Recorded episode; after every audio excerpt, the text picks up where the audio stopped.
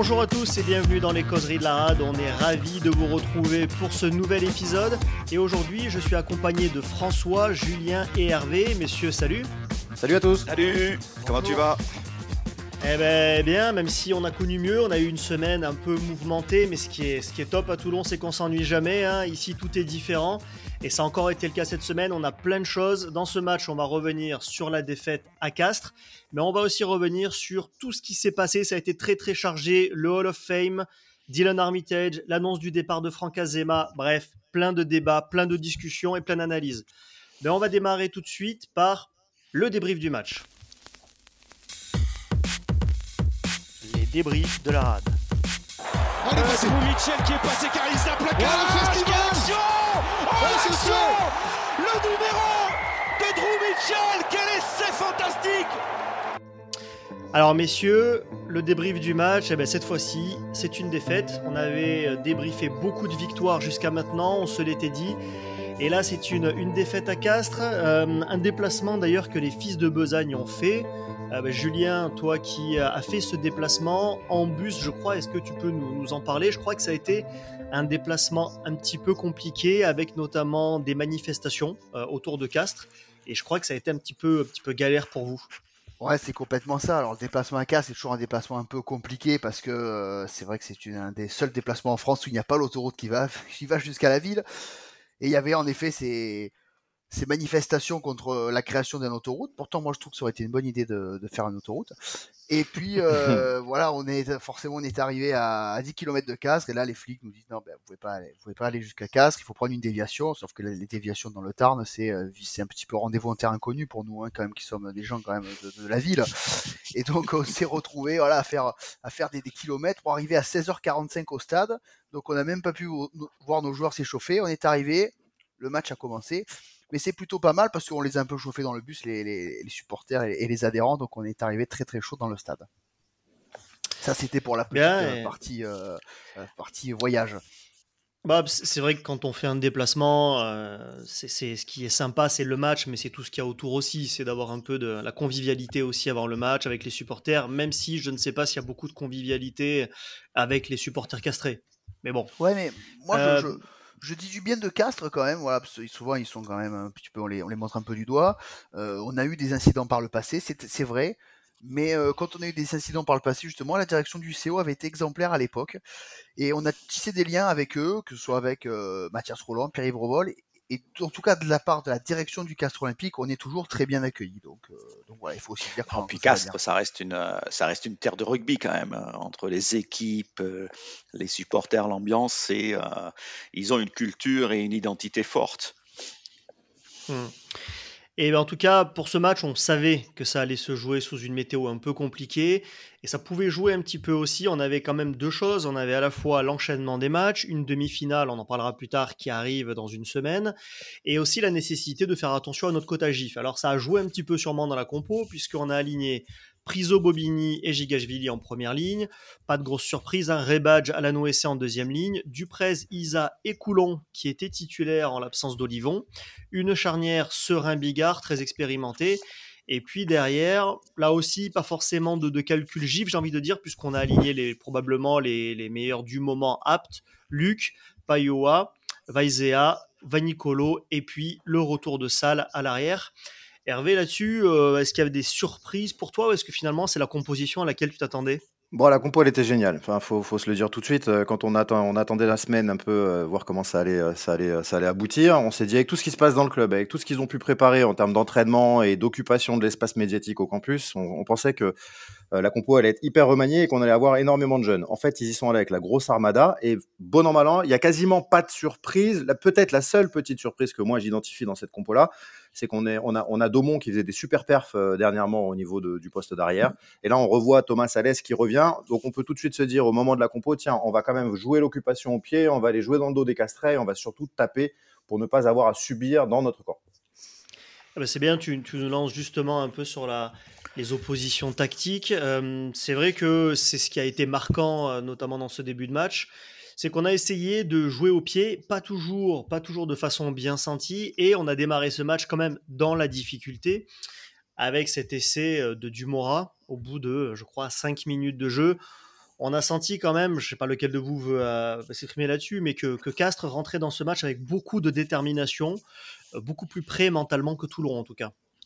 Oui, puis ce que tu dis est vrai, c'est-à-dire qu'en plus sur le premier essai, euh, déjà on, se dit c'est quoi le plan de jeu? Parce que Dan Bigard il met un coup de pied, c'est un peu ce que j'appelle un coup de pied alléluia, hein. c'est Ave Maria et là on se prend un compte de 70 mètres dès la sixième minute.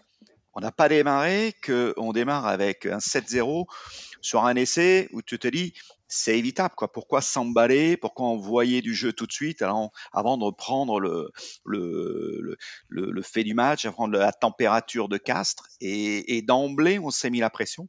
Euh, alors que j'aurais imaginé un peu de patience dans le jeu. Et, je pense que tout le long du match, c'est ce qui nous a manqué. La patience. Hmm.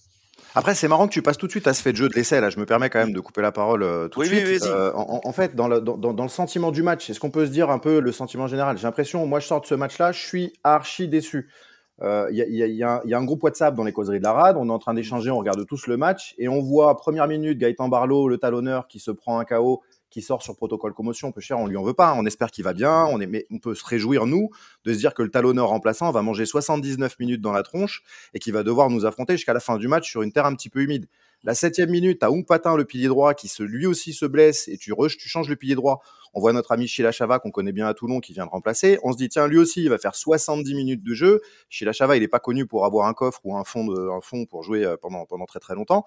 Donc on peut se dire, tiens, hop, à ce moment-là, vous pouvez vous le dire, hein, je vous envoie un petit message et hop, c'est bon, la première ligne, elle est déglinguée. Si on tient le ballon, on fait des passes, on fait un jeu à deux passes, on prend le temps, on marque des points en pied. Le match, il est pour nous, il est gagné, on repart avec quatre points et tu, tu, sors de là avec une énorme déception, une grosse frustration. On va se refaire le fil du match, mais à aucun moment tu as semblé maîtriser l'événement. Et cet essai casquette que tu prends au début du match, il va finalement conditionner la totalité du reste de, du reste de la, de la première période et même du match. Hmm. Tu, tu, ne maîtriseras jamais vraiment ton sujet, alors que l'équipe adverse, il y avait moyen quoi devant. Hein. on a été beaucoup sous pression, on a beaucoup joué dans notre camp. Ouais, Julien. Ouais, non, mais vous dites que vous enfin, qu'on maîtrise pas. Moi, je trouve quand même que notre équipe, elle, a quand même montré du caractère. Alors moi, je vais peut-être peut un peu moins, moins méchant, et c'est vrai que notre équipe, moi, je trouve qu'elle a montré du caractère. Il y a, en effet, cette entame de match avec cet essai. Il y a le début de la deuxième mi-temps où on prend un 10-0 en quasiment 5 minutes de jeu. Et je trouve quand même malgré tout qu'on revient à chaque fois deux fois au score quand même. On revient deux fois à, à portée, à portée de fusil quand même. Donc euh, moi je trouve qu'au contraire on n'a pas baissé les bras, on est reparti à chaque fois. Moi vu au stade euh, forcément on voit peut-être un peu moins bien, mais voilà moi je trouve que cette équipe elle a quand même mis, elle, elle, a pas subi. Elle a quand même beaucoup occupé le corps adverse. On a eu quand même beaucoup de possession dans le corps adverse. On a eu d'ailleurs la possession pendant, je trouve, une bonne partie du match. Donc, euh, donc voilà, moi je trouve quand même que cette équipe, elle, a mis du cœur quand même malgré tout, même si ça suffit pas. Et c'est ça qui est frustrant, parce que je pense que ce match, il est gagnable. C'est-à-dire qu'on envoie la grosse équipe, euh, les faits de jeu euh, au début du match euh, nous redonnent l'avantage. En mêlée, je pense que l'équipe tient bien. En touche, on est bon. Sur les coups de pied, Bigard et ils font 100%. C'est-à-dire que quelle que soit la pénalité, loin, court, à gauche, à droite, on a deux artilleurs de compétition. Et, et on se le perd, le match on, se le perd. Et c'est pas Mathias, hein, c'est pas à cause de Mathias qu'on se le perd, on se le perd avant. Ah, on, se, le perd, parce qu'on le redonne. Euh, et c'est ça qui est frustrant. C'est cette frustration, elle est. Il y a de la frustration. Cet élan de générosité. Il y a de la frustration parce qu'on se dit qu'il y a largement la place de gagner ce match parce que moi je trouve, Moi, je trouve que notre équipe prend le je trouve que notre équipe prend le dessus à un moment donné quand même hein. alors en effet avant bah, ce carton notre équipe prend le notre équipe prend le dessus euh, aux alentours de l'heure de jeu parce que bah, comme l'a dit Hervé en eh fait hein, ils se retrouvent à, avoir des avants qui commencent à tirer sérieusement la langue et on les malmène en mêlée, on, on, est plus puissant devant, on enchaîne les ballons portés. Donc c'est vrai que la domination commence à faire qu'ils accumulent les fautes mais on fait des erreurs bêtes. Voilà, il y a, bon, on peut en parler aussi. Hein. on prend un essai en contre sur une interception là vers la, 47-48e qui nous fait mal. Et puis effectivement, il y a ce carton rouge de la GU. Donc ce match, on se le perd tout seul. Et on était face à une équipe en face qui a été hyper solidaire en défense. Ah, Castres, ils n'ont pas fait semblant en défense. Hein. Ah, ils, ont, ils ont joué ce match comme s'ils jouaient leur vie dessus. Hein. Et vous remarquez qu'à la fin, ils sont à bloc et ils cherchent le quatrième essai. Ils cherchent à nous marquer au fer rouge. C'est-à-dire que le match était gagné pour eux et l'état d'esprit qu'ils ont mis, ils se sont dit putain, ils sont prenables, on enfonce le clou. Oui, alors après, François, ils enfoncent le clou contre une équipe à 14. Tu vois, je vais apporter la contradiction. Tu joues face à un Toulon qui est à 14, qui n'a pas été performant, qui a, tu marques aucun essai. Donc, tu es que sur des pénalités. Donc, à 30 mètres, 40, 50 mètres. Ça, là, s'il a tapé des pénalités à 50 mètres, c'est très, très cool. Euh, mais, mais à aucun moment tu maîtrises réellement. T'as pas de jeu de trois quarts, tu as développé zéro jeu de trois quarts. Alors euh, on peut leur reprocher au même titre qu'on peut dire que c'était pas mal, puisque j'en parlais en introduction. On s'attend à ce que justement on fasse un jeu à deux passes et qu'on maîtrise le ballon et qu'on les amène à la faute et qu'on mette des points. Mmh. Mais à aucun moment tu as senti Casse qui dominait réellement son sujet. Ils ont juste fait euh, le, bon vieux rugby terroir, vaillant, guerrier ah sur leur terre. Et ils nous ont pris un jeu qui est je mets des points gentiment, sûrement, une, une interception, je casse, une relance je casse le rythme. Je casse le rythme. Stady Force, il a été, je sais pas, on va en dire un mot tout à l'heure, il a été merveilleux. C'est un super joueur de rugby. Tous les jours, je veux qu'il signe un petit contrat à Toulon, le petit Stady Force, malgré ses cheveux, hein, on s'en reparle. euh, mais, mais, mais, mais, revenons, revenons peut-être sur le premier essai. Enfin, tu te prends, tu te prends ce contre de 60 mètres. Euh, Ouais, Nicolo, il est sur le premier plaquage. Il va attraper Arata. Donc, on s'est forcément refait le match pour essayer de revoir un petit peu l'action en se disant d'où il vient ce trou-là Qu'est-ce qui s'est passé sur le trou? Et tu as Nakosi qui est, qui coiné comme un cochon, qui vient déborder Salès, euh, qui lui met 10 mètres dans la vue, en, quoi, en 30 mètres. Mhm. Euh, Salès qui tirait la langue derrière. Tu le vois sur le ralenti canal. Tu te dis wow, tu es, très, très, très loin de, ton Élie en face. Hein. c'est pas, c'est pas son Castres a fait du Castre. Hein. Euh, Castres a fait du Castre. quand on va jouer dans le Tarn, on sait à quoi s'attendre. Donc, euh, ouais, moi je trouve que c'est quand même sur des faits, c'est comme sur des faits de jeu que le match il bascule en faveur de Castres quand même malgré tout. Euh, oui, oui, oui, voilà. les faits de jeu sont pas pour nous, euh, sont pas pour nous, c'est dommage, mais. Mais ceci dit, effectivement, tu as raison, c'est l'effet de jeu. Mais quand tu regardes, oui, Nicolo, il a son premier ballon, c'est à la 75e minute. Hein. Il touche son premier ballon à la 75e minute. on en reparlera de ce ballon, là, un en avant dégueulasse. oui, mais le premier ballon qu'il touche, c'est la 75e minute. C'est presque des choix tactiques des coachs. C'est par, rapport à la météo, etc. Je parlais de verre à moitié plein, verre à moitié vide. Alors si on regarde le verre à moitié vide, on a quand même fait 80 minutes sans avoir une occasion d'essai franche quand même ça c'est mmh. quand même le, point bah, enfin moi moitié plein il n'y a pas grand chose à il y a pas grand chose à remplir hein. je veux dire on domine en mêlée mais j'ai envie de dire encore heureux encore heureux ils ont deux blessés en première ligne on sait qu'on a une super mêlée effectivement quand Brooks et Deveau rentrent il les explose. Il y a une mêlée, là, leur première mêlée où ils rentrent, il, les écrase sur 10 mètres. Mm. Encore heureux, j'ai envie de dire. C'est, mm. On sait qu'on a une super mêlée. La touche est plutôt correcte aussi. Euh, mais c'est pas normal avec les joueurs que tu as. Et c'est là aussi où ça montre un peu quand même que les ailiers remplaçants sont pas au niveau des ailiers titulaires. Parce que, alors, euh, Salle euh, à l'arrière, mais Salle, Luc, en défense, c'est quand même super léger et on, s'en est rendu compte aussi sur ce match. Donc, mais surtout, pour moi, il y avait un manque d'envie. Et quand j'entends dans les déclarations d'après-match, ils avaient plus envie que nous, etc. Je me dis, putain, les gars, quoi. Vous êtes, vous êtes quatrième, vous êtes en position enfin de vous qualifier pour le top 6 après cinq années de disette, et vous n'avez pas autant envie que Castres qui ne joue plus rien, qui est en roue libre. C'est pas normal. C'est pas normal. c'est un jour on fera une émission sur la culture euh, des clubs, la culture de Castres, la culture des jeux sud-africains, euh, et, nous, on se cherche encore aujourd'hui. C'est-à-dire que la culture toulonnaise, notre jeu, euh, et, on est entre deux eaux. Et alors, je pense que l'équipe, elle est forte. J'ai euh, l'optimisme pour les matchs qui viennent. Mais encore une fois, sur le match d'hier, moi, j'ai une pensée pour tous les supporters qui sont qui s'y collent et qui vont, les fils de Bedagne, d'autres qui se déplacent. Franchement, les gars, chapeau parce que ça va être euh, le retour en bus doit être pénible. et encore une fois, il y, a des côtés positifs. Mais hier, c'était frustrant parce que je pense que tous, on, s'attendait en vue de la première mi-temps de se dire bon, c'est bon, on les concasse devant, on est solide en touche, euh, ça devrait y aller quoi. Et, à la fin, on se prend 20 points d'écart euh, et on termine misérablement quoi. Ouais, alors après sur le. Ouais, juste je rebondis sur, sur François pour ce qui est du déplacement, il n'y a pas de souci, on est dans notre job et dans notre rôle d'aller encourager l'équipe à l'extérieur. ça fait partie du, taf. Moi, je voulais quand même dire un mot sur le petit Alagahu, qui est aussi notre parrain, donc forcément, on n'est peut-être pas très objectif, mais qui a quand même pris un petit peu des, rafales, des rafales là un peu sur les réseaux sociaux. C'est depuis 24 heures. Je pense pas que le match on le perde à cause de lui, même si bien évidemment c'est un moment où on l'a dit, on revient un petit peu et il aurait peut-être fallu finir le match à 15, c'est une certitude mais quand même, voilà, le petit Alagahu, euh, je pense quand même que c'était un joueur sur lequel on va pouvoir compter, s'appuyer dans le futur. Je trouve que c'est un petit peu vite facile un peu de le, de le, de le descendre. Euh, on réclamait notamment d'ailleurs dans la causerie que les Toulonnais et que les jeunes Toulonnais jouent. Bah, là, on en a un qui a joué, donc, donc voilà, je crois qu'il faut plutôt être derrière lui. Moi, je pense surtout que ce qu'il a, c'est peut-être un problème plus psychologique, c'est-à-dire qu'il a tellement d'envie, il veut tellement mettre d'engagement, qu'en effet, il est à la limite de la règle. Des fois, il dépasse la règle et l'arbitre lui a rappelé hier.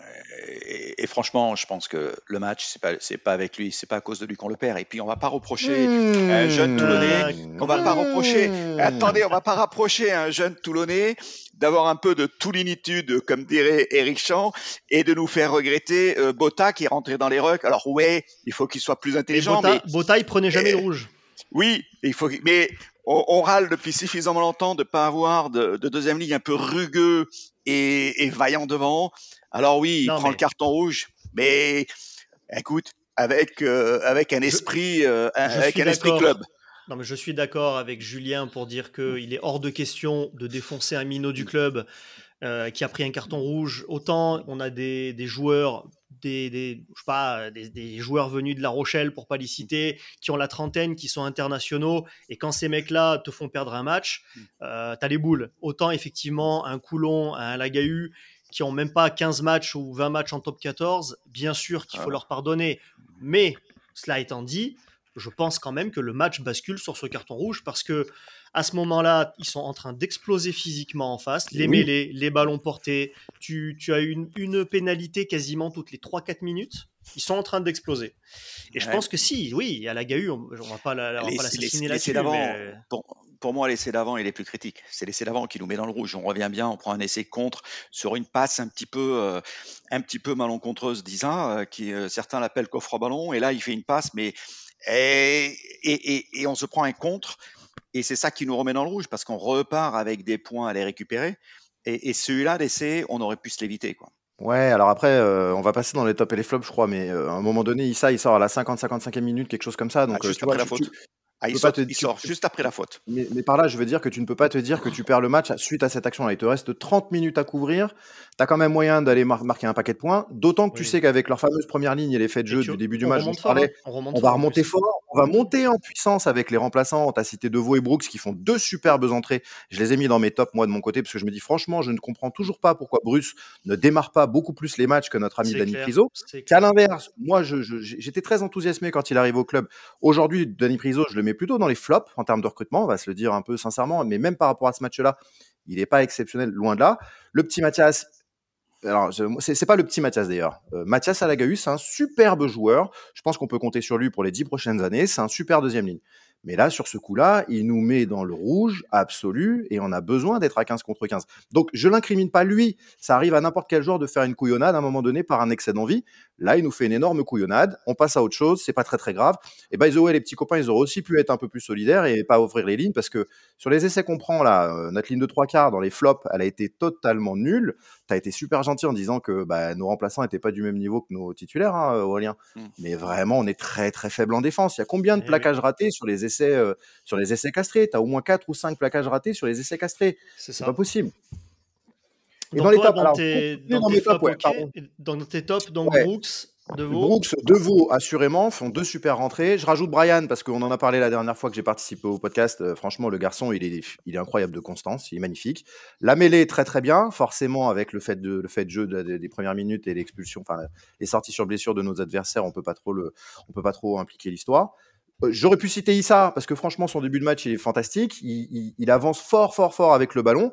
Mais en fait, ça, il part en flop parce que euh, bah, il devient un peu il devient un peu prévisible à toujours venir, toujours venir péter, gagner des mètres. Et puis finalement, il fait une passe quand il faut pas la faire, quand il est dans la défense et on se fait intercepter, on se prend 50 mètres d'essai. Dommage euh, donc il fait une passe. Bah, exactement, tu sais quoi? J'en ai, rigolé avec la passe, c'était la, la première passe. Il fait jamais une passe. T'as l'impression que quand il va faire une passe, il, y a un, pouf, il va se prendre un coup de foudre. Et non, là, il fait une passe, il le fait dans la défense, on se, on se mange 50 mètres de, de contre. Je pense qu'il veut compenser. Et, en fait, c'est un peu le même problème qu'Alagahu et Issa. Pour moi, c'est deux, deux mecs qui sont un peu. Euh, prestations à oublier, mais je pense qu'ils ont pêché par excès d'engagement. Issa, tu voyais qu'il essayait de sauver la patrie, il essayait d'être au-dessus en termes d'engagement, et au final, il a fait des conneries. C'est pas pour C'est peut-être le problème quand tout le monde n'est pas au même niveau d'engagement aussi. Hein. Bon, donc euh, match euh, Pas complètement oublié, mais frustrant. Ouais, pour, moi c'est très bien parce que je, vais clôturer là-dessus sur, la partie débrief, mais je trouve qu'il y a eu beaucoup de déclarations quand même avant le match euh, et ces, ces derniers jours où tout le monde était hyper confiant. Euh, le middle qui nous place dans le top 4 en fin de saison, le président Bernard Lemaître qui a fait quelques déclats et qui s'est cru un peu arrivé. Attention, voilà, attention, le top 14 c'est très difficile, toutes les équipes ont à peu près le même niveau et quand on voit la fin de championnat qui nous attend, il va vraiment falloir s'arracher pour aller chercher le top 6. Donc euh, Hmm. c'est très bien si ce match-là peut ramener tout le monde sur Terre.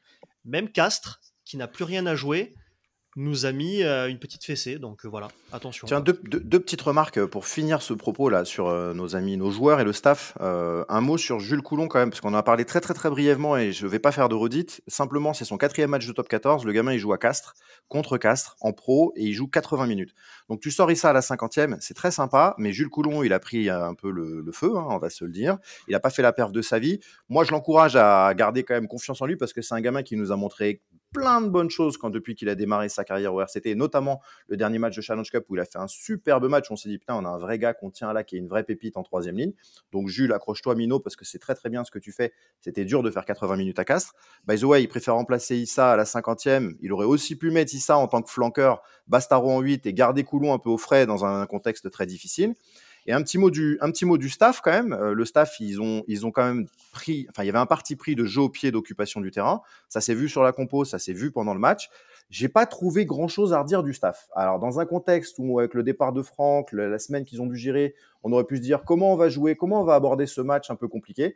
Objectivement, tout a été plutôt très bien fait. Modulo peut-être ce petit, ce petit truc de, de Jules de laisser 80 minutes et de sortir ça. Le reste, euh, j'ai trouvé que c'était très, très cohérent. C'est vrai. C'est vrai, c'était cohérent. Et puis bon, on espère, que, on espère que ça va sourire dans les prochaines semaines. Et puis on va, on va parler tout de suite du prochain match, qui est donc la demi-finale de Challenge Cup. On va accueillir Trévise au stade Mayol dimanche à 13h30. Alors je ne sais pas si, si tout le monde a bien en tête le niveau hein, de, de cette équipe. Euh, je vous donne quelques résultats récents. Ils ont perdu il n'y a pas longtemps, là, donc ce mois-ci, hein, 43 à 33, donc ils n'étaient pas très loin contre les Sharks, 38 à 22 contre les Stormers. Ils ont battu Cardiff, c'était il y a à peu près un mois, 27 à 23. Ils ont battu le Connacht 41 à 19, donc c'est quand même pas rien. Et les Lions, ils ont perdu de peu 28 à 33. Et pour vous donner aussi des éléments de comparaison avec des clubs qu'on connaît un peu mieux, cette année, donc, ils ont battu deux fois Bayonne, euh, 26 à 7 chez eux, et ils ont battu euh, 45 à 7 également. Et le Stade français, ils ont gagné 35 à 32 chez eux, et ils ont perdu à Paris 24 à 14. Donc voilà. Ah, ça va, le type, il essaie de nous faire peur, les gars. Non, mais il essaie de nous faire peur, le Aurélien, là. Après, co- complète aussi ton propos. Ils ne gagnent que chez eux. C'est-à-dire qu'ils gagnent quasiment aucun match à l'extérieur. Dans les 15 derniers matchs qu'ils ont fait, je crois qu'ils gagnent un match à la maison et ils ont gagné contre les Zèbres. Donc là, ils viennent quand même à... aussi. Eh ouais, tu vois, donc tu viens, ils, vi- ils viennent chez nous, là. Ça reste pas des foudres de guerre. On a gagné 36-17 l'année dernière. On va pas quand même commencer à avoir peur euh, de Trévise. Faut, faut, faut remonter tes mecs comme des coucous, comme toujours. Faut qu'on arrive à être euh, avec la bonne, la bonne, euh, le bon investissement sur le terrain, mais euh, on va pas paniquer non plus. euh, y a- y a- voilà. Il Je- faut je suis pas d'accord avoir avec toi. peur. Il faut pas Voilà. avoir peur. Vas-y, malgré Julien, tout, ouais. Il faut pas avoir peur. Malgré tout, le Trévise d'aujourd'hui, c'est plus le Trévise qu'on jouait il y a 10 ans. Euh, parce qu'il y a 10 ans, quand on, se- on- on avait un, club italien dans le tableau, on se disait c'est Bonnard, on envoie les espoirs, on va leur remettre 50. Mm. Euh, Aujourd'hui, quand même, ils progressent. Ils sont en demi-finale de Coupe d'Europe, faut aussi souligner, je crois que c'est la première fois de leur histoire. Donc, euh, donc voilà, euh, ils sont pas là par hasard. Donc bien sûr que on est archi favori quand on est. euh, Attention Toulon, au match euh, piège, quoi. Voilà. Attention au match au piège, mais match. quand on est Toulon et qu'on reçoit Trévise en demi-finale du Challenge Cup, bon, bah, c'est sûr que voilà, il faut pas avoir Il faut peur. quand même avoir l'ambition de attention. gagner. Quelle doit être la composition d'équipe, du coup? Est-ce qu'on doit envoyer la grosse équipe contre Trévise? Oui, Ah, très clairement. Ne pas sous-estimer le match. C'est la colonne vertébrale euh, de l'équipe italienne. Et s'il y a un match, euh, il faut envoyer la grosse équipe d'abord parce que ça les fait travailler, ça les fait jouer ensemble. Et, et- et en plus, il faut les prendre très sérieusement très vite. Quand on les reçoit à Mayol, euh, c'est un match à pas perdre. Ah, moi, j'ai bien aimé la compo qu'on avait contre Lyon. hein. Tu vois, je ferai quand même tourner quelques minots et sans dire que ben, un Daumont à l'arrière fait totalement le plus que la maille. Alors moi, je mise beaucoup sur lui, je le dis à répétition. Un Warion mériterait de revenir dans la compo. Tu pourrais quand même faire reposer de temps à autre Brian Allen-Nouessé. Tu as une énorme fin de saison qui Ouais. arrive, on l'espère. Donc, euh, on va se garder un peu de fraîcheur. C'est des gamins qui peuvent quand même te faire gagner un match Mm. euh, contre une équipe de Trévise sans prendre de haut cette équipe de Trévise. faut bon ils ont je suis d'accord avec toi Julien ils ont progressé ils sont dans le alors j'arrive pas à dire le nom c'est l'URR United Rugby Championship donc ils jouent des provinces euh, galloises des provinces euh, écossaises et des, des, équipes sud-africaines ils sont huitièmes sur enfin non ils sont quoi? J'ai regardé tout à l'heure ils ont un classement ils sont onzièmes sur 16 je crois de ce, ce, ce, championnat là nos gamins avec des joueurs confirmés comme on l'avait fait contre Lyon je pense que ça passe faut arriver avec juste le, bon état d'esprit et ça passe ça doit passer Parfait.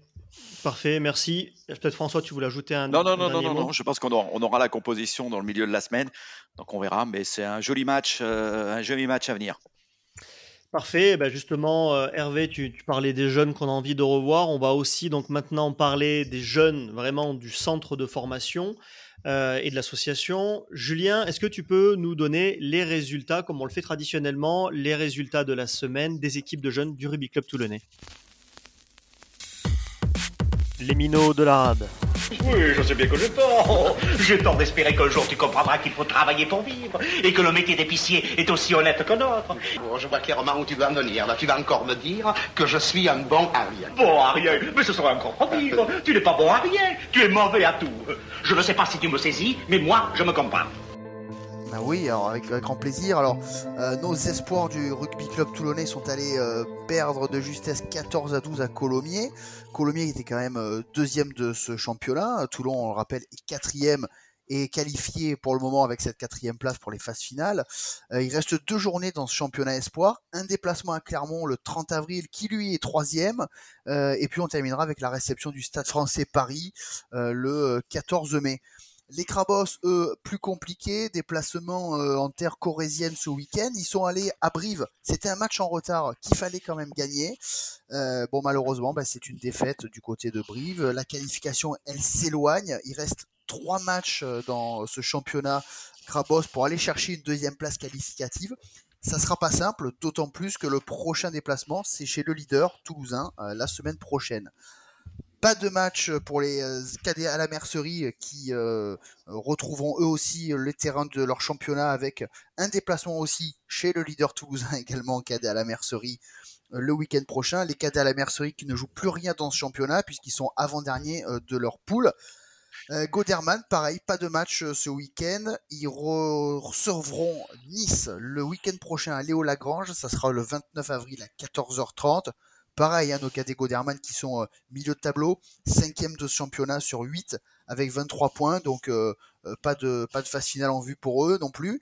Et concernant les féminines et Ligue 2, bah là c'est pareil, pas de match avant le 14 mai où elles iront se déplacer du côté de l'US jouer. On rappelle que nos féminines sont quatrièmes sur une poule de 11 avec 55 points dans ce championnat. Parfait, ben, merci Julien, c'était très complet. Et tout de suite, on va inaugurer une nouvelle rubrique euh, qu'on a intitulée Content, pas content. Donc en gros, à chaque fois, euh, on va aborder quelques points un petit peu polémiques. Et puis chacun va dire s'il est content, pas content, et s'expliquera tout de suite la rubrique Content, pas content. S'il vous plaît Oui Pas content, pas content, pas content,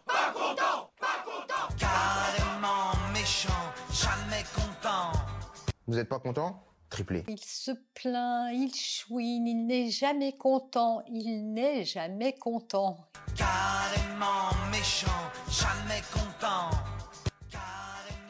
Merci à vous. Et juste une petite phrase d'introduction, parce que le hashtag pas content est né l'an dernier sur une saison difficile, et il nous semblait que c'était une création toulonnaise, une culture toulonnaise, donc on va la reprendre et, euh, espérons que cette rubrique euh, fasse écho dans les, euh, auprès de nos auditeurs.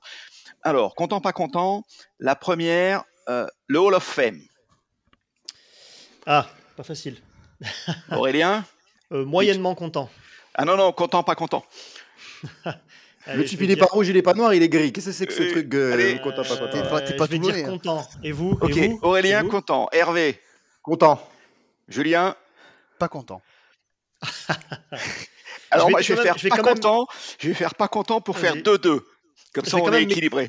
Euh, sur, pourquoi le moyennement, le moyennement content. Je suis content quand je vois les réactions de, euh, de Galion, de Carrère, quand je vois ces mecs-là, à quel point ils ont été émus, ou, Wilkinson, ou Giovanni Kerk. Moi, je suis content pour eux. Quand je vois à quel point ils ont été touchés de cette reconnaissance, je me dis pour eux, c'est génial. Voilà, c'est génial. Euh, et ça me fait très plaisir. mitigé par contre sur la façon dont ça a été fait, comme d'habitude. Ah, content, content Hervé. Hervé, tu es content, toi. Tu ne parles que du content. Julien, pas content. Oui, bah, pas content parce que c'est quoi le Hall of Fame? Déjà, je crois que les Toulonnais, euh, c'est un non-événement pour moi, le, Hall of Fame pour les Toulonnais en réalité. Voilà, déjà pour commencer. Euh, c'est voilà, moi je suis pas content sur la manière dont c'était organisé. Bien évidemment qu'entendre Eric Champ nous raconter des anecdotes, Jérôme Gallion ou d'autres joueurs, c'est un régal pour les supporters toulonnais. Mais ça, c'est pas le Hall of Fame pour moi.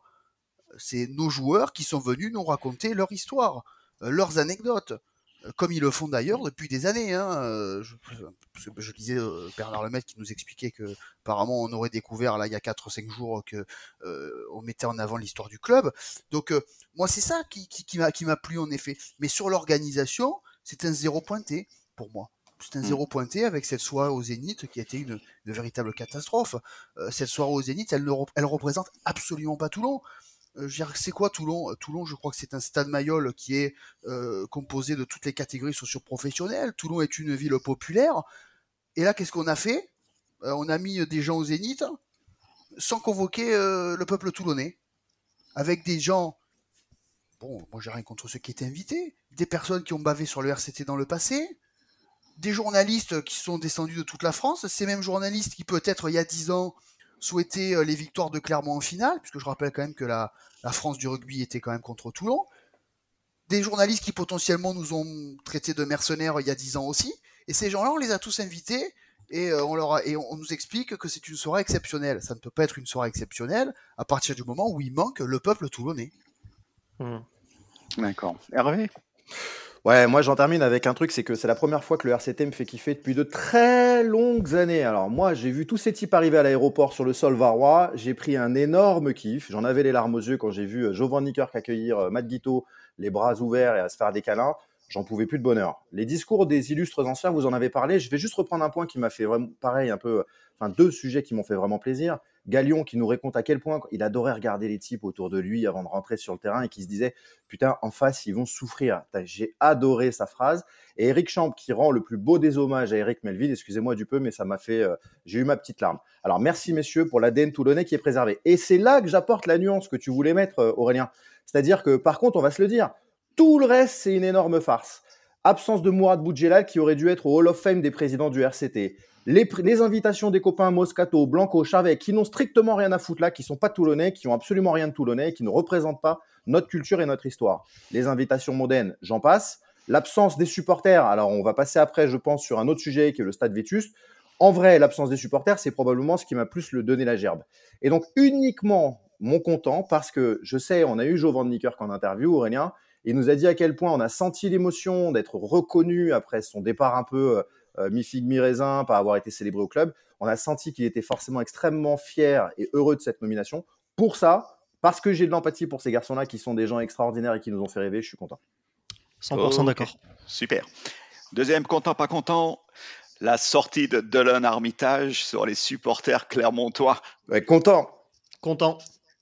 Julien? Content aussi. Eh, moi, je vais dire pas content.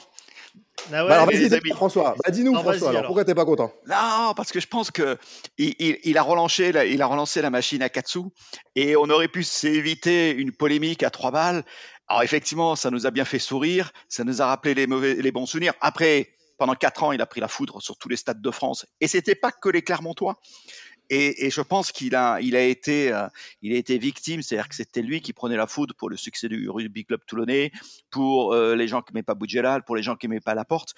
Euh, mais là, en l'occurrence, sur un événement pareil, il, a remis la, il a remis trois francs dans la machine, dans la machine, et c'est vrai qu'on aurait pu se l'éviter.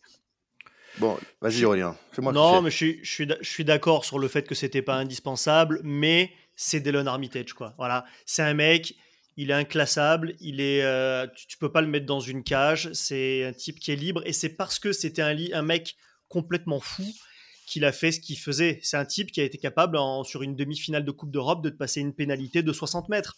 Mais parce que le mec, il avait peur de rien il était complètement fou, lui et son frère d'ailleurs, hein, ils étaient complètement fous, c'était pas le seul d'ailleurs, et je trouve que oui, dans ce club qui se veut maintenant rentrer dans le rang, policé, et c'est ce qu'a dit Hervé tout à l'heure avec les invités qu'on invite, tout le gratin parisien, c'est clair que ça a fait tâche. Et c'est ça que j'ai trouvé génial en fait, c'est que quand il a dit ça, je pense que toute la direction s'est dit oh là là là là les emmerdes.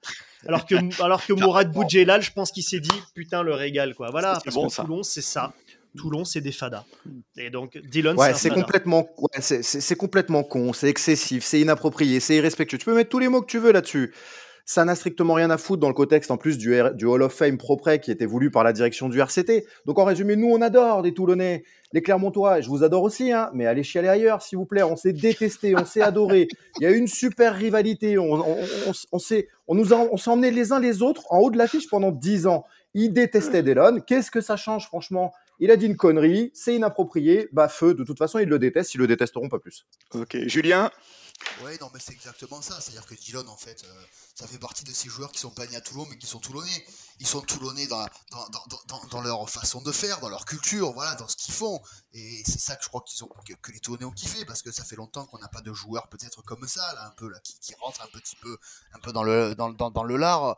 Et ça, ça fait du bien. Moi, je me suis déplacé à Clermont quand même, avec euh, un stade, un stade Marcel Michelin qui chantait à 15 000 personnes. Les Toulonnais sont des voyous. Après, on vient nous expliquer, nous donner des leçons. Voilà, franchement, il faudrait que les mecs, quand ils balayent devant leur porte. Eh, François vient de dire c'est vrai. Non, on est des voyous. Non mais voilà, c'est pour ça, ça m'a fait rire un peu les, les, déclarations. Alors après, c'est certain que euh, la direction du club, ils ont fait une cérémonie, voilà, où tout le monde était, il fallait que tout le monde soit propre sur sur soi. Et là, on a euh, Dillon qui arrive et qui met de, cette bombe au milieu. J'imagine que ils ont dû être tous en PLS dans les euh, dans les bureaux. Bon, et le dernier, merci à vous. Et le dernier content, pas content, euh, sortie de Bernard Lemaître, le stade Mayol est vétuste. Ouais, pas content. Ah, pas content, évidemment. Pas content non Julien et moi, pas content non plus. Bah, pas content, pas content parce qu'en fait, sur le principe que le stade Mayol, on puisse continuer à l'améliorer, on est tous d'accord. Le problème, c'est qu'il se sert de cet argument-là pour justifier sa soirée euh, petit four avec des journalistes parisiens. C'est là où c'est malhonnête. Bien sûr que le stade Mayol, il est, c'est pas le plus moderne. Bien sûr que c'est pas la défense Arena, mais on s'en fout à la limite. Ça a jamais empêché de le remplir ce stade, et c'est pas le propos. Le propos, c'est de dire, ça aurait dû être fait avec les supporters. Donc ça, il n'y a pas de problème. D'ailleurs, il l'a dit, il a dit oui, c'est vrai, la prochaine fois, on le fera au campus et on invitera les supporters. Donc, on est d'accord, vous avez fait une connerie. Encore une fois, c'était pas avec tout le Gotha parisien qu'il fallait le faire, c'était avec les supporters. Donc, utiliser comme argument que Mayol serait trop vétuste, c'est un argument pourri. Tous les 15 jours, on peut y mettre 20 000 personnes. Je vois pas ce qui empêche pour une soirée avec des projecteurs, avec une piste au milieu, de mettre 20 000 personnes en tribune, 10 000 personnes sur la pelouse, et au milieu, un podium avec euh, des, joueurs qui sont applaudis par 30 000 Toulonnais. Ça aurait été extraordinaire. pour moi, c'est juste de la mauvaise foi.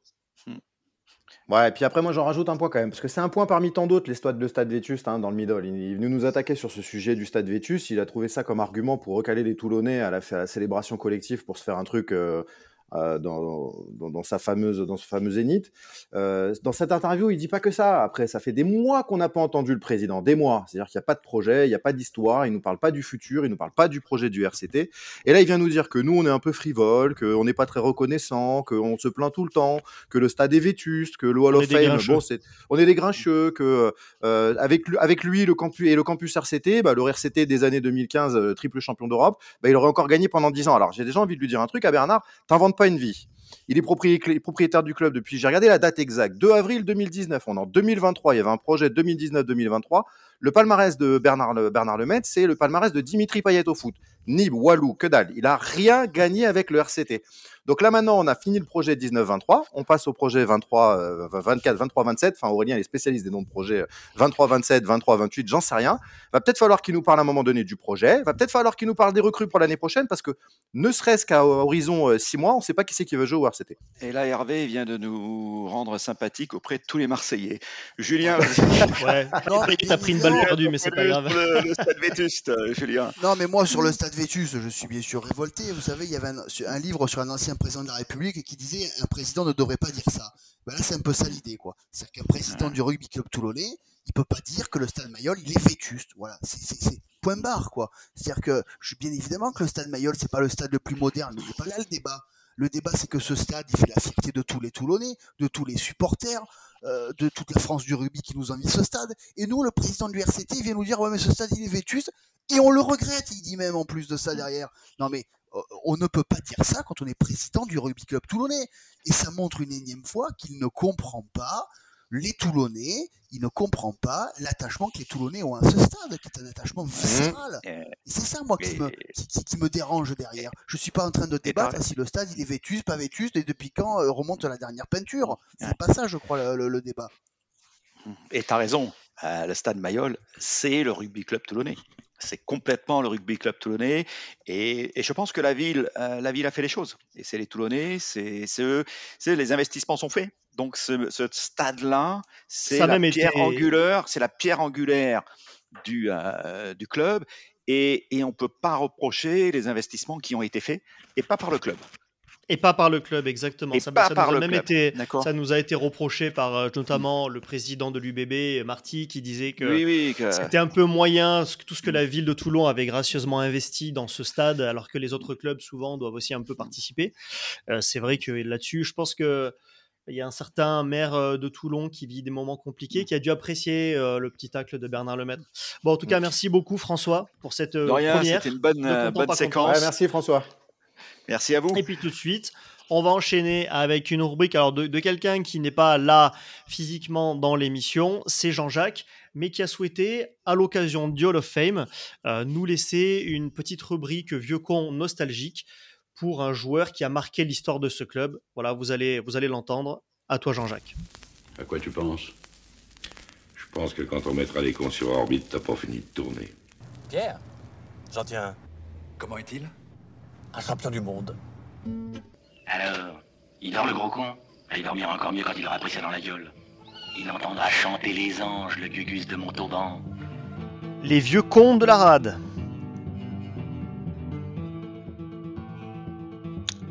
En ces temps de Hall of Fame, je vais vous parler d'un joueur légendaire. Un Toulonnais au grand cœur qui n'était cependant pas Toulonnais de naissance, ni même français, mais qui deviendra Toulonnais par le sang et la sueur versée pour le maillot et portera même le maillot bleu frappé du coq. Je vais donc vous parler de monsieur, et j'insiste sur monsieur, Eric Melville. Eric est né en juin 61 au Cap, en Afrique du Sud. Ce colosse de 1m96 pour 115 kg débarque, alors âgé de 19 ans, en 1980 à Agetmo, dont il portera les couleurs durant trois saisons, avant de jouer pour le Stade Montois jusqu'en 1986. C'est alors qu'il débarque au Rugby Club Toulonnais à l'orée de la saison 1986-1987. Les vrais le savent, le 2 mai 87, 46 ans après le titre de 1931 et deux ans après la finale de légende face au Stade Toulousain, les Toulonnais de Daniel Herrero touchent enfin le Graal en soulevant le bouclier de Brennus après avoir battu le Racing Club de France. Clin d'œil de l'histoire, Eric mettra un terme à sa carrière au RCT un certain 6 juin 1992 après un second bouclier gagné contre le Biarritz de Serge Blanco. Troisième ligne puissant et racé, il sera l'un des meilleurs joueurs de sa génération, à tel point que, naturalisé français en 1990, il sera sélectionné en équipe de France à six reprises. Ayant accroché les crampons après l'ultime pige à la Valette, il sera manager général adjoint du RCT en 2000-2001, puis ira entraîner Oyonnax, Rumilly, Eugène Albertville, Grasse, Dijon et sera co-sélectionnaire de l'équipe nationale de Suisse, cher Ayan Branda. Ce géant aux reflets roux et aux yeux bleus, terrible guerrier sur le terrain, était un homme adorable, admirable et bienveillant dans la vie. Il était même devenu pasteur. Jean-Claude Ballator avait dit d'Eric qu'il avait inventé la bise dans le rugby, parce que personne n'avait envie de lui tendre la paluche, tellement il la serrait fort. Et pour avoir eu l'honneur et le bonheur de connaître le grand Eric, je peux vous dire que je préférais cent fois sentir sa moustache écrasée contre mes joues que de recompter mes os après une poignée de main. Celui qui avait été surnommé Barabbas décédera d'une crise cardiaque dans la nuit du 18 au 19 juin 2017 à la garde. C'était le meilleur d'entre nous, avait dit Eric Champ. Le meilleur sur le terrain, mais aussi dans la vie, par son humanité. Le même Eric qui avait proposé en juin 2017 que la tribune qui se construit à Mayol soit la tribune Eric Melville. C'est le moins que l'on puisse faire pour la mémoire du meilleur d'entre nous. Six ans après, cette tribune, le quart de virage, est finie depuis longtemps et n'a toujours pas été baptisée. En ces temps de célébration de nos grands anciens, il serait bon que les promesses soient un jour tenues. Merci beaucoup Jean-Jacques, parce qu'Eric Melville a beaucoup compté dans, ce club. Et c'est bien de le rappeler. Les débats de la rade. Oh Et alors Alors ne jouons plus, non Qu'est-ce qu'on fait? À moi, il me prend le cœur. À toi, il te fait rire. À toi, il te fait rire. Écoutez, monsieur Brun, si on ne peut pas te laisser entre amis, c'est pas la peine de jouer aux cartes. alors, Ouais, et surtout que c'était bien trouvé ce que tu as dit. Non, mais là, ça, le caractère, il a un caractère impossible. là. Alors tout de suite, le débat. Euh, le débat sur le départ de euh, Franck Azema qui a été annoncé cette semaine. Le débat sur lequel je voudrais vous lancer, c'est Franck Azema est-il le symbole de l'improvisation permanente à la tête du club? Je m'explique rapidement sur cette question. Franck Azema, donc, il était consultant Canal Plus au moment où on le recrute, après son départ de Clermont. C'était un des seuls techniciens de premier plan qui était libre à l'époque. Il a été appelé pour remplacer avec succès euh, Patrice Colazo. En quelques semaines, il a redonné de l'harmonie au vestiaire, il a remis de la cohérence dans le jeu avec la formidable remontada que l'on sait. Et puis, à la dernière intersaison, Bernard Lemaître a décidé de venir positionner Pierre Mignoni au-dessus de lui. Pas certain que ça soit vraiment prévu, mais il y a eu, euh, une opportunité avec Mignoni. Les deux hommes, euh, a priori, ont eu des débuts un petit peu compliqués, puis ils ont fini par trouver leur marque. Et puis voilà, patatras cette semaine, Franck Azema qui explique qu'il euh, qu'il a trouvé un nouveau point de chute à l'USAP. Alors Hervé, est-ce qu'on y croit Est-ce qu'on n'y croit pas? Raison familiale, position de numéro 2, en tout cas, il sera resté finalement à peine un peu plus d'une saison à Toulon. Bah, je vais répondre à ta question parce que quand on prépare le débat, on se dit tiens, comment, comment on répond à la question? Le départ de Franck est-il le symbole de l'improvisation permanente à la tête du club?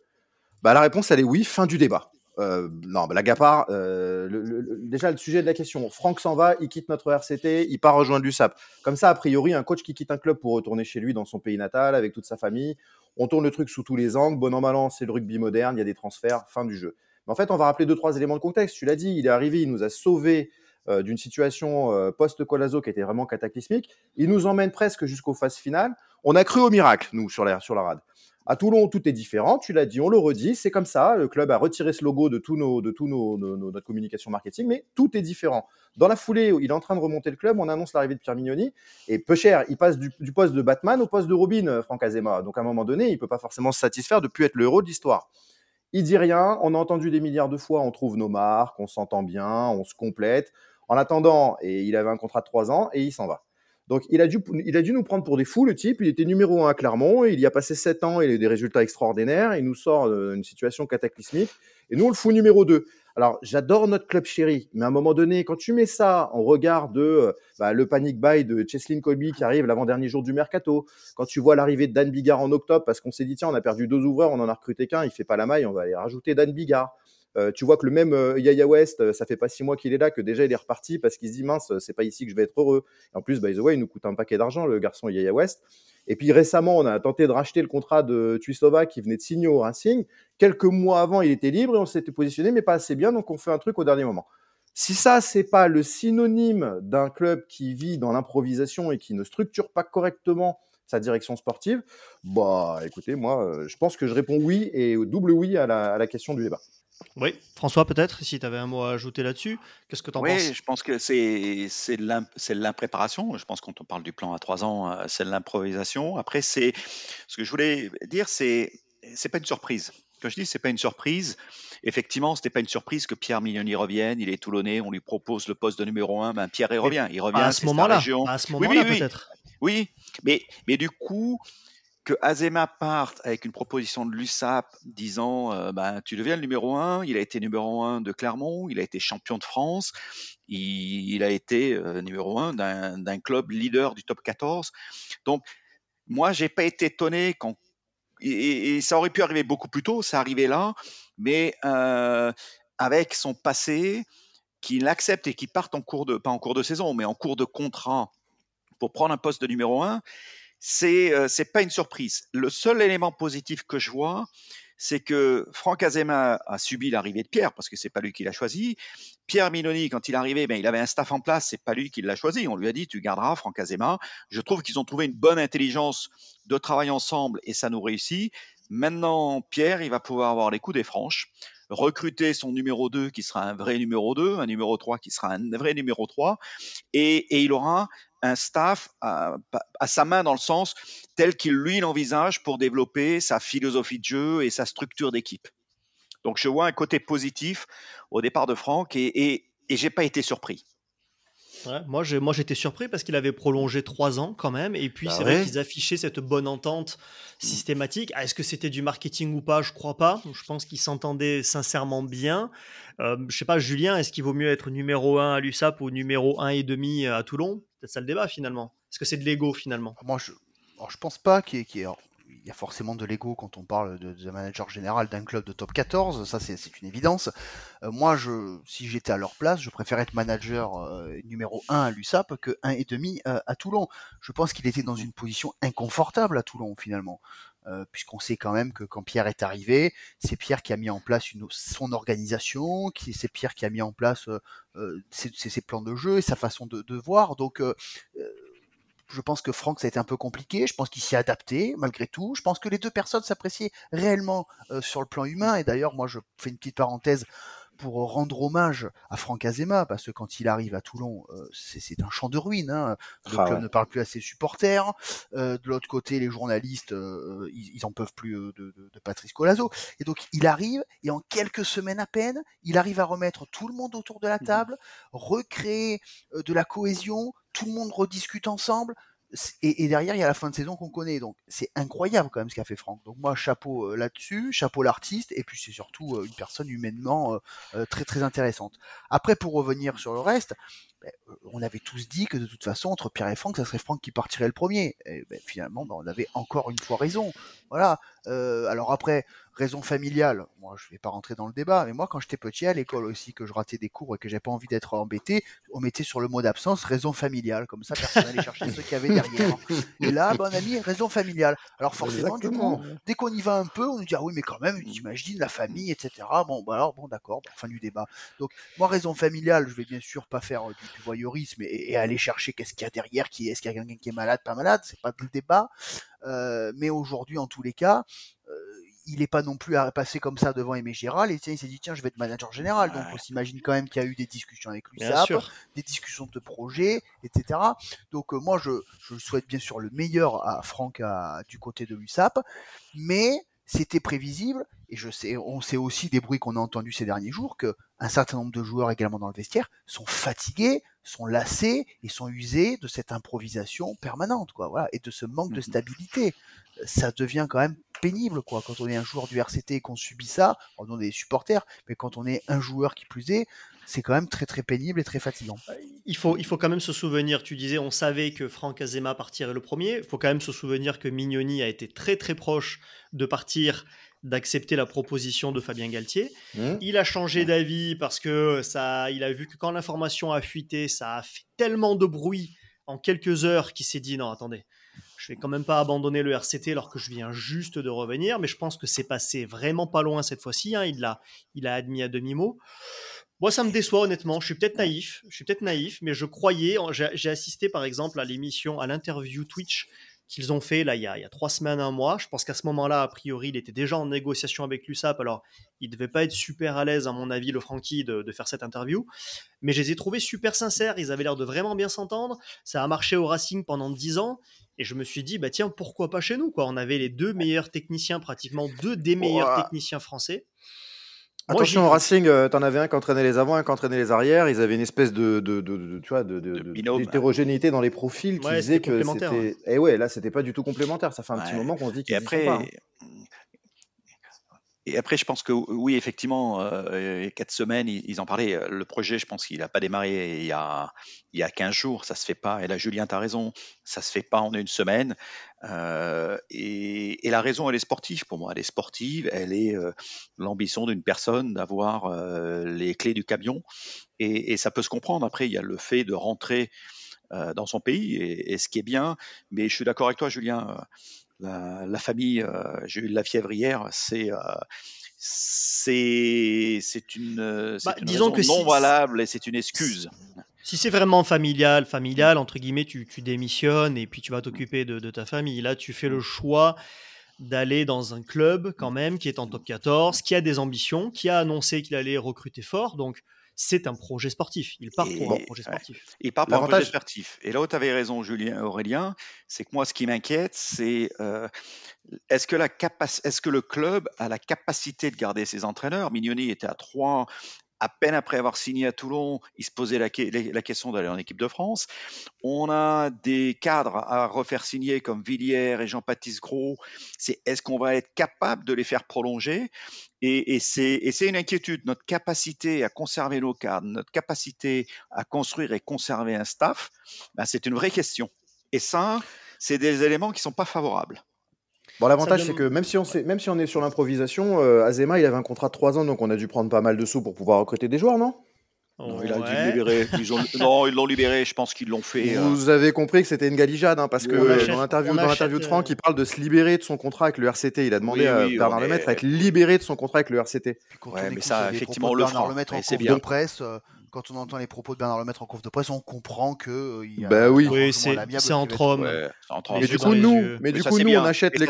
oui, oui, bah c'est bien, euh, François, on est gentil, mais euh, nous, on achète des joueurs dans d'autres clubs et on les, on les a pas libérés, hein, nos joueurs, les joueurs qu'on achète. mais après, après, c'est bien. Les joueurs, c'est différent, mais hmm. les entraîneurs, le, le, gars veut partir, comme disait Moura dans son temps, c'est un joueur qui veut partir ou un entraîneur qui veut partir. Eh ben, ah, mais par contre, qu'est-ce qui t'empêche? D'aller chercher hein? un joueur? Bah, Évidemment, qu'est-ce qui t'empêche d'aller chercher un joueur de Perpignan qui pourrait être hyper intéressant et te le prendre à pas cher parce que tu as ce deal avec Azema? Tu, penses à un joueur de 18 ans qui a un papa eh ben, célèbre, par exemple? eh ben, Sans blague, à un moment donné, on peut quand même réfléchir le rugby euh, sans improvisation. on a une, fenêtre de tir là. Mais ce que vous, le point sur lequel vous mettez le doigt, c'est très intéressant parce qu'on se comporte comme des, comme des riches, en tout cas comme des gens mmh. qui n'ont pas besoin d'argent. C'est-à-dire que on va racheter très fort les joueurs ou les entraîneurs dont on a besoin, et par contre, on laisse mmh. partir volontiers ceux dont on n'a pas besoin. Et mmh. ensuite, on viendra nous raconter que sans le président Bernard Lemaître, on mettrait la clé sous la porte. oui, forcément, quand tu t'en fiches finalement d'équilibrer ton budget, quand tu t'en fiches d'essayer d'équilibrer tes entrées et tes sorties, et forcément, il faut mettre la main à la poche. Je suis tout à fait d'accord. Quand tu as un des meilleurs techniciens français qui a trois ans de contrat, tu es censé en retirer un bon paquet d'argent quand même. Je suis désolé. Soit de hein. l'argent, soit en tout cas un truc commercial. À un moment donné, tu réfléchis dans une transaction avec un club. Exactement. Un, deux joueurs, une option sur un joueur. Euh, enfin, il y, a un truc à, revoir dans ton modèle. Et de l'autre côté, tu vas finir par faire ton recrutement sur des remplaçants du stade toulousain des remplaçants du Stade Rochelet l'année dernière qui sont venus, euh, mais en, recrutant ces gens-là, tu penses vraiment qu'on va passer un cap et qu'on va se dire, tiens, il euh, faudra vraiment qu'on se le fasse ce débat sur le recrutement. Hein. Je reviens là-dessus à chaque fois, mais je, vois la saison 2023-2024 qui va s'amorcer devant nous. On n'a pas encore démarré euh, ou presque notre recrutement. On est très en attente de ce sujet. Et par contre, on voit notre coach adjoint, qui est pas notre coach adjoint d'ailleurs, hein, qui est un de nos deux leaders sportifs, qui s'en va. Et il a participé, lui, à la partie scouting, recherche de joueurs, collaboration, plan de jeu de l'année prochaine. Bah, Laurent, Laurent Emmanueli, si tu nous écoutes, Laurent, ah ce conseil-là, il est cadeau. C'est Hervé qui te le fait. Promis, il prend pas de com lui en plus. Va chercher les pépites de Perpignan en contrepartie. Et tant pis s'ils n'ont pas le bon agent pour une fois. Laisse tomber l'histoire. Prenez-nous des joueurs, des joueurs talentueux et il faut pas attendre que les mecs aient 33 ans parce que ça aussi, tu as raison, on fera ce débat-là, hein, mais entre les ex-Rochelet, Vaizea, Colby, on a quand même une certaine tendance à aller chercher des joueurs qui sont sur la pente descendante. Donc ça, c'est vrai que c'est un mmh. vrai Julien, Julien, tu voulais intervenir? Ouais, je voulais intervenir parce qu'il y a aussi l'image qu'on renvoie quand même. On renvoie un peu l'image que le rugby club tonné, c'est un peu l'auberge espagnole. C'est-à-dire qu'on vient, euh, bon, on a signé un contrat, mais on s'en fout. De toute façon, si au bout d'un an on veut partir, euh, le président nous libérera. Euh, et, et, et, un peu, c'est c'est un petit peu ce truc là qu'on envoie aussi à l'extérieur, quoi. Le signal envoyé. c'est quoi le rugby club toulonnais Alors le président il nous parle d'institution, quoi. Ben, quand on signe un contrat avec le rugby club toulonnais, c'est un engagement. On sert une institution, un club, euh, des supporters derrière, etc. Et moi aujourd'hui, j'ai un peu cette impression, voilà, que finalement le RCT, bon, ça va, ça vient. Euh, oh, ben, je veux partir en équipe de France, non finalement j'y pars pas, je reste. Ah ben, l'autre, il a signé un contrat de 3 ans, mais je m'en vais. Encore une fois, hein, j'apprécie humainement Pierre et Franck, il n'y a pas de débat dessus, mais euh, ça me dérange moi quand même un petit peu ce fonctionnement et l'image qu'on renvoie. Oui, c'est vrai, tu as raison, le club doit être respecté en tant qu'institution et surtout il doit offrir une vision claire parce que on a, on a souvent entendu euh, cette direction critiquer Mourad Boudjelal en disant que c'était c'était la culture de l'instant, c'était de l'improvisation. Oui, ça a marché, mais ça aurait pas pu marcher bien plus longtemps, etc. Eh ben, aujourd'hui, on n'a pas forcément beaucoup plus de certitude sur l'avenir parce que, comme l'a signalé Hervé un peu plus tôt, on ne nous parle pas de l'avenir. Voilà. Donc c'est ça qu'on a envie d'entendre. Euh, parfait, bah écoutez, François, Hervé, Julien, merci à tous les trois. Et puis, on vous donne rendez-vous, vous qui nous écoutez, dans une semaine pour débriefer donc la demi-finale de Coupe d'Europe. Salut messieurs. Merci, à tous. À tous. Salut. Merci.